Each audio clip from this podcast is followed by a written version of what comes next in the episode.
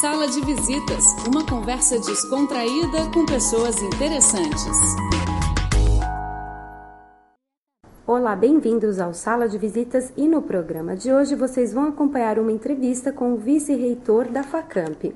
A FACAMP é uma instituição de ensino privada desenvolvida pelos fundadores da Unicamp, Universidade Estadual de Campinas, que atua como uma business school concentrada na área de negócios. O Rodrigo Sabatini veio à China trazer uma delegação de estudantes brasileiros para conhecerem a cultura e o mercado chineses. Ele vai falar sobre o universo acadêmico do Brasil e as relações com a China neste setor. Conta um pouquinho sobre essa delegação que você está trazendo aqui para a China. Qual o propósito dessa visita? Quem que veio? É, este projeto da, da FACAMP na China se iniciou ano passado, quando eu estive aqui uh, e pude firmar vários convênios e parcerias com universidades e instituições chinesas uh, para justamente trazer um ano depois uh, um grupo de alunos para ter uma experiência uh, técnico-cultural aqui na China. Isto é, nós vamos fazer visitas uh, a instituições, a empresas, né, para eles conhecerem o dia a dia dos negócios aqui na China, por exemplo, mas também ter contato com aulas, palestras em renomadas instituições de ensino sobre temas variados, desde economia, passando por política, mas também uh, coisas mais aplicadas como negócios, por exemplo, como conduzir negócios aqui na China.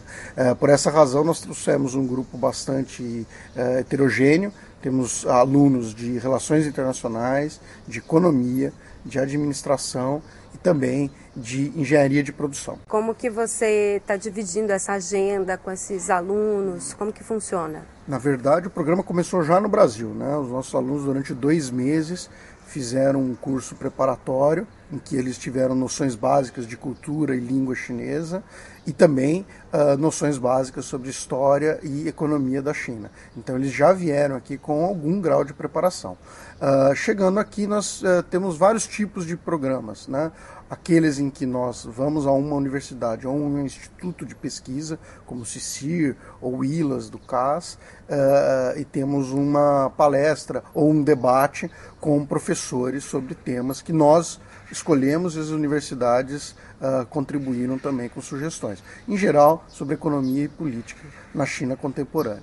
Uh, outros tipos de programas envolvem visitas técnicas, né? então nós vamos visitar empresas, né? Uh, em especial no sul da China, mas aqui, ou, por exemplo, visitas culturais. Nós fomos à, Muralha da China, Tumbas Ming, Cidade Proibida, Museu Nacional, que foi realmente espetacular.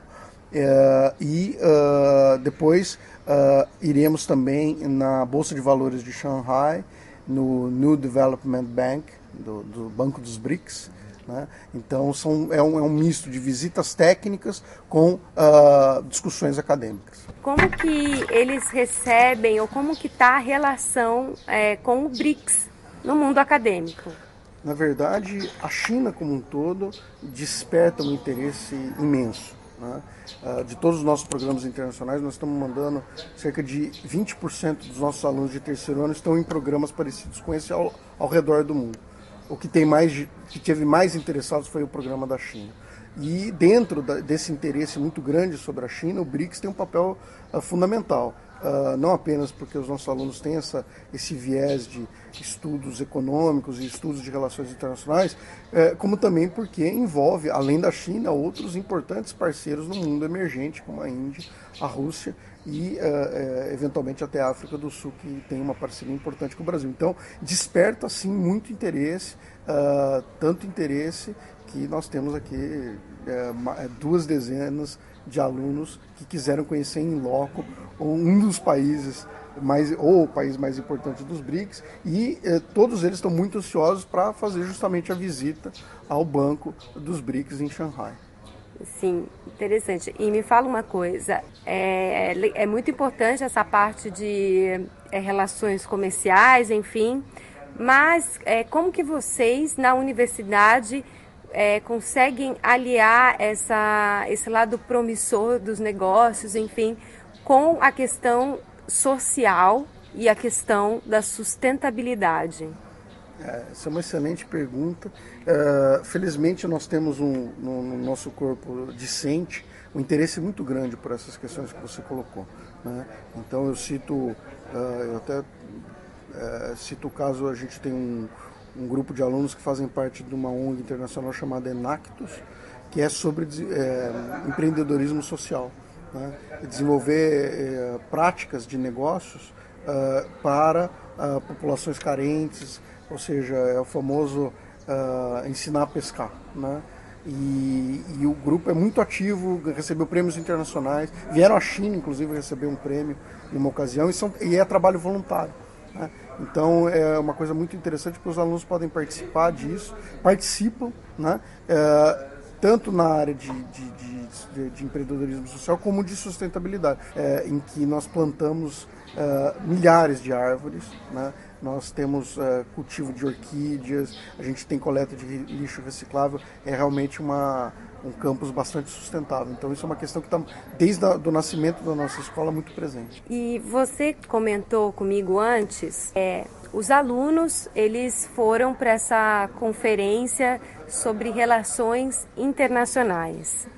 E aí eu queria que você falasse qual foi a impressão dele sobre, sobre as relações exteriores da China. Ah, foi muito interessante porque uh, nós tivemos uh, sobre relações internacionais três, três workshops, três seminários.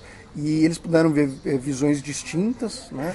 Uh, mas eles ficaram, eu acho, mais impressionados com a consistência da estratégia. Isto é, a China, tanto nas suas relações internacionais quanto no seu planejamento econômico, uh, tem uma estratégia de Estado, de país, de desenvolvimento do país. E deixa isso muito claro. E todos acabam uh, criando alternativas, criando políticas, criando ações que caminham para essa estratégia, que caminham para que essa estratégia seja bem sucedida. Né?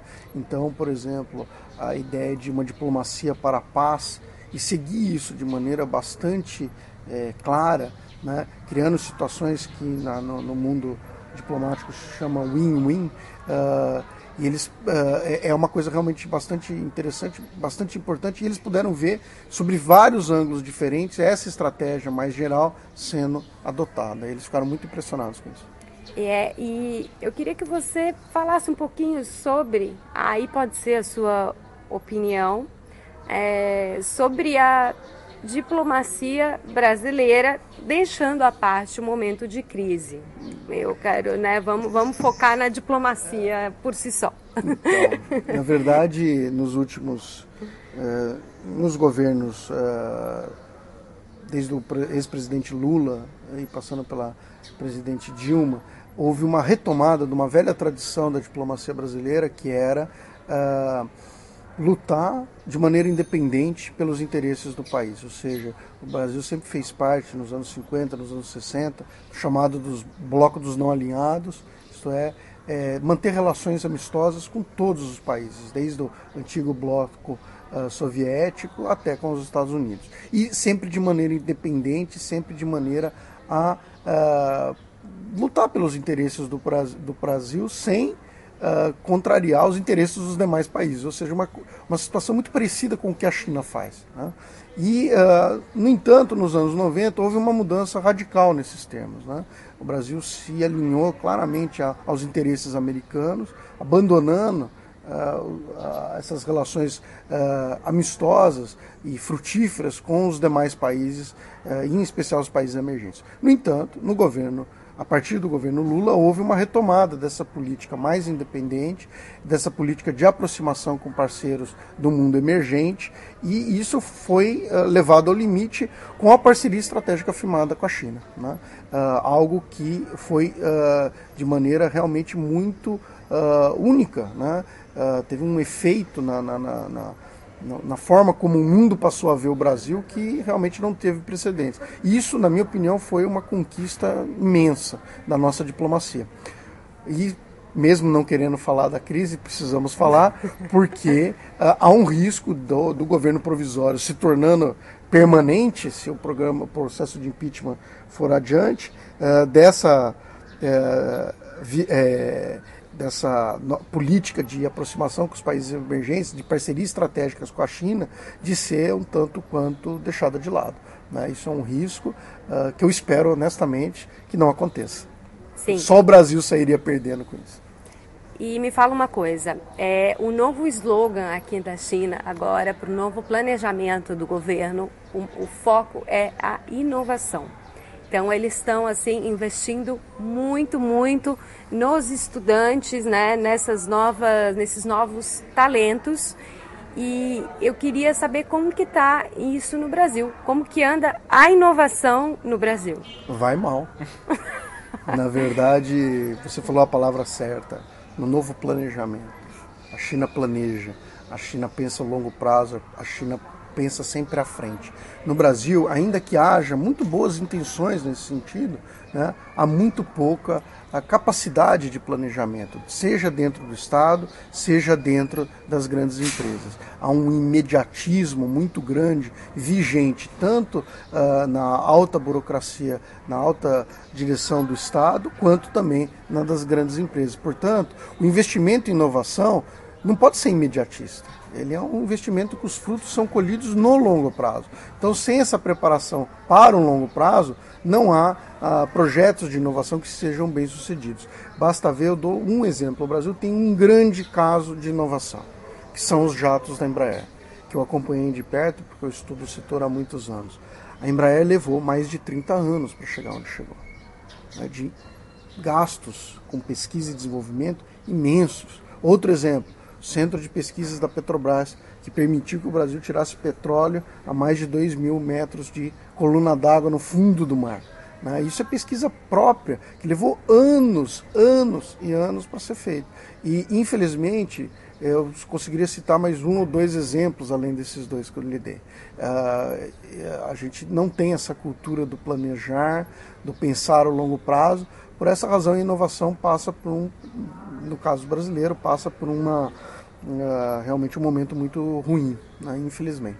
E pegando pelos alunos e o perfil do novo, né, do novo profissional brasileiro que vocês estão formando, dentro do perfil deles, qual a vantagem deles no mercado internacional?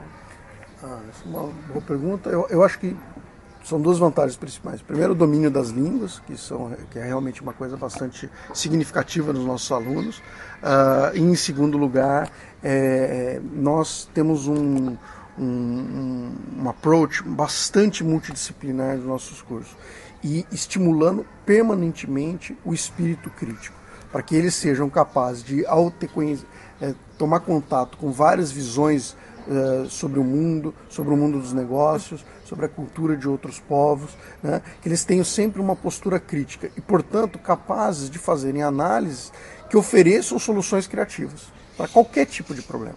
Então a gente está formando um profissional que tem essa capacidade, não de ser um especialista, não formamos especialistas, formamos pessoas capazes de se tornarem especialistas em qualquer coisa. Por quê? Porque tem essa capacidade de raciocínio crítico e de capacidade de apresentar soluções criativas para problemas complexos. Por essa razão, inclusive, eu tenho esperança que os nossos alunos sejam capazes de, no futuro, pegando o gancho com a outra questão, liderar também a, inovação no Brasil e no mundo, quiçá.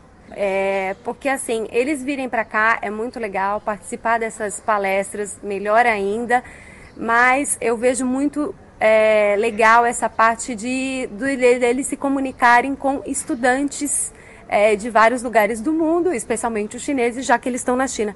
Eu queria que você contasse um pouquinho como que está sendo essa, essa troca entre eles. É uma, uma coisa que foi muito feliz que na nossa preparação prévia, né, é, fomos orientados, eles foram orientados a terem o WeChat, né, e isso tem ajudado muito a comunicação com os estudantes chineses. É, a interação é imediata, porque também há um interesse por parte da China em tomar contato com outras culturas. A gente sentiu isso muito nas universidades, mas também nas ruas.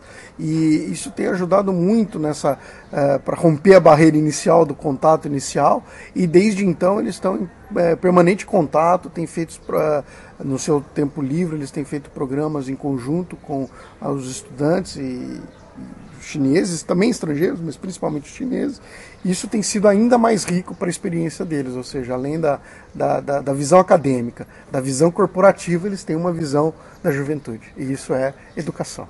Muito obrigada e muito sucesso aí para a delegação e que esses novos profissionais aí consigam dar uma sacudida nesse Brasil e melhorar a nossa situação, que é isso que a gente precisa, né? É a missão da Facamp e eu agradeço pela oportunidade. Obrigada, obrigada. O programa Sala de Visitas de hoje fica por aqui. Até a próxima. Tchau, tchau.